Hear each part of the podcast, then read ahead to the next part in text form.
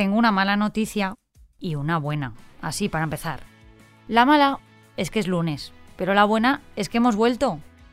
A ver, a vosotros igual se os ha hecho larga la espera porque hemos estado todo el verano sin aparecer por aquí para dar buenas noticias. Pero a mí, la verdad, es que se me ha pasado volando. Eso sí, hay que reconocer que en todas estas semanas no han dejado de pasar cosas buenas y yo, pues la verdad, ya tenía algo de mono por venir aquí a contarlas. Pero bueno, yo creo que la espera va a merecer la pena porque hemos preparado una segunda temporada con algunos cambios muy lucidores con los que vamos a tratar de mejorar este podcast y hacerlo todavía más para todos los públicos. Pero eso te lo voy a contar después, que el primer día quiero teneros aquí todo el episodio con intriga. De momento, os quiero decir que a mí este parón me ha dejado muy buenas noticias. La fundamental es que me he ido de vacaciones. También que he viajado, he dormido la siesta mucho y me he bañado en el mar. Pero ojo, que también he visto pingüinos, he ido a una verbena de pueblo y me he leído un libro del tirón. Una proeza.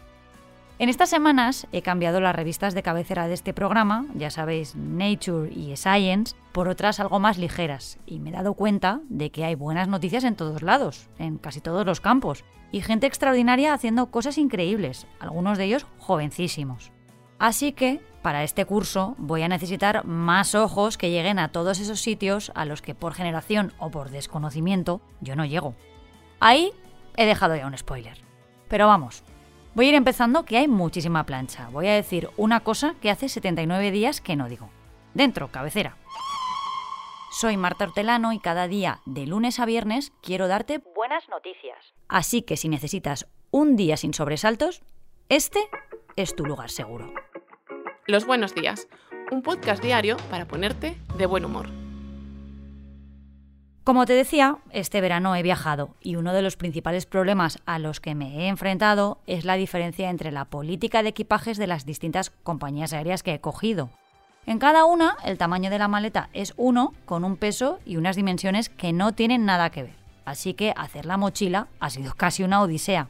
Y justo al llegar vi una noticia de una aerolínea japonesa que me habría solucionado a mí el marrón este verano y es que Japan Airlines acaba de lanzar un nuevo servicio para que podamos volar ligeros de equipaje, incluso si quieres sin él. Se trata de un departamento de alquiler de ropa para los viajeros internacionales. ¿Y cómo funciona? Pues la aerolínea permite alquilar conjuntos de ropa en función del tiempo de estancia en el país. La iniciativa, que estará vigente hasta el 31 de agosto de 2024, tiene como objetivo reducir las emisiones de carbono de cada vuelo al reducir el peso de los aviones. Esa información deberán darla como muy tarde, un mes antes de viajar. En la dirección que aporten recibirán las prendas que hayan solicitado y podrán usarlas durante un tiempo máximo de dos semanas. ¿Y qué se puede pedir? Pues se puede pedir de todo. La opción más básica está compuesta por tres partes de arriba y dos de abajo. Y el conjunto de ropa más completo ofrece seis partes de arriba y tres partes de abajo. Las categorías también se dividen según la estación en la que se viaje, para tener más prendas de abrigo o preparadas para el calor. Por supuesto, el estilo de cada uno o el motivo de nuestro viaje también están contemplados en el catálogo de ropa, con opciones más informales o más elegantes o una mezcla que también sirve. Y además, la buena noticia que completa esto es que tampoco es demasiado caro, porque los alquileres se mueven en una horquilla de entre 28 y 48 euros. Vamos, mucho menos de lo que yo he pagado por maleta en algunos de mis vuelos de este verano. Además, si por ejemplo viajas a un país con frío, pues me parece muy práctico que allí te puedan dejar ropa de nieve y tú no tengas que comprarla ni que cargar con ella. Ah, y la razón por la que Japan Airlines lo ha hecho tiene además un trasfondo muy verde, y es que cuanto más pesado es un avión, más emisión de carbono, y el peso de los pasajeros, el equipaje y la carga aumenta el consumo de combustible. Según la propia página de servicio de alquiler, por cada 10 kilos de reducción de peso del equipaje en un vuelo, por ejemplo, de Nueva York a Tokio, las emisiones de carbono pueden reducirse en 7,5 kilos. Así que la pena de esta noticia es que no me haya pillado a mí en mis vacaciones, porque nada me gusta más que ir ligera de equipaje. No he acabado el primer episodio y ya he dicho una mentirijilla. Hay cosas que me gustan mucho más que viajar ligera de equipaje. Por ejemplo, volar con las piernas estiradas. A ver, no es que lo haya probado nunca, porque nunca he ido en primera clase, pero me da muchísima envidia poder ir tumbada yo creo que se me haría corto el viaje porque ya os digo que iría durmiendo. Pero estoy más cerca de conseguir ese sueño gracias al invento de un joven de 23 años que se llama Alejandro Núñez. A él se le ha ocurrido optimizar el espacio de las cabinas con algo tan sencillo como suprimir el compartimento superior para equipajes. Total, con dejar esas maletas en bodega o echar mano de la iniciativa que os contaba antes de alquilar la ropa, podría conseguirlo. Y es que Alejandro tampoco está proponiendo una revolución a bordo, sino optimizar un espacio que ya existe. ¿Y cómo? Pues dividiendo el avión en dos alturas. A ver, no se trata de hacer dos pisos, que ya hay aviones así, sino que en cada cabina haya dos alturas de asientos para aprovechar el espacio y que el pasajero de la fila de atrás pueda poner los pies en el hueco que deja debajo el asiento del de delante. Con una foto esto se ve mucho más claro.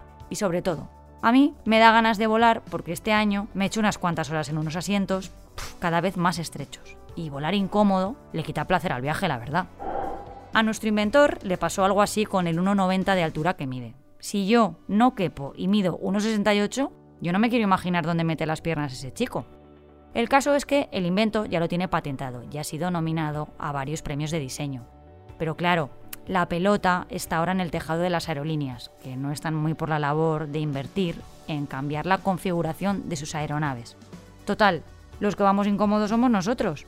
Pero bueno, oye, soñar es gratis y yo he venido muy soñadora de mis vacaciones.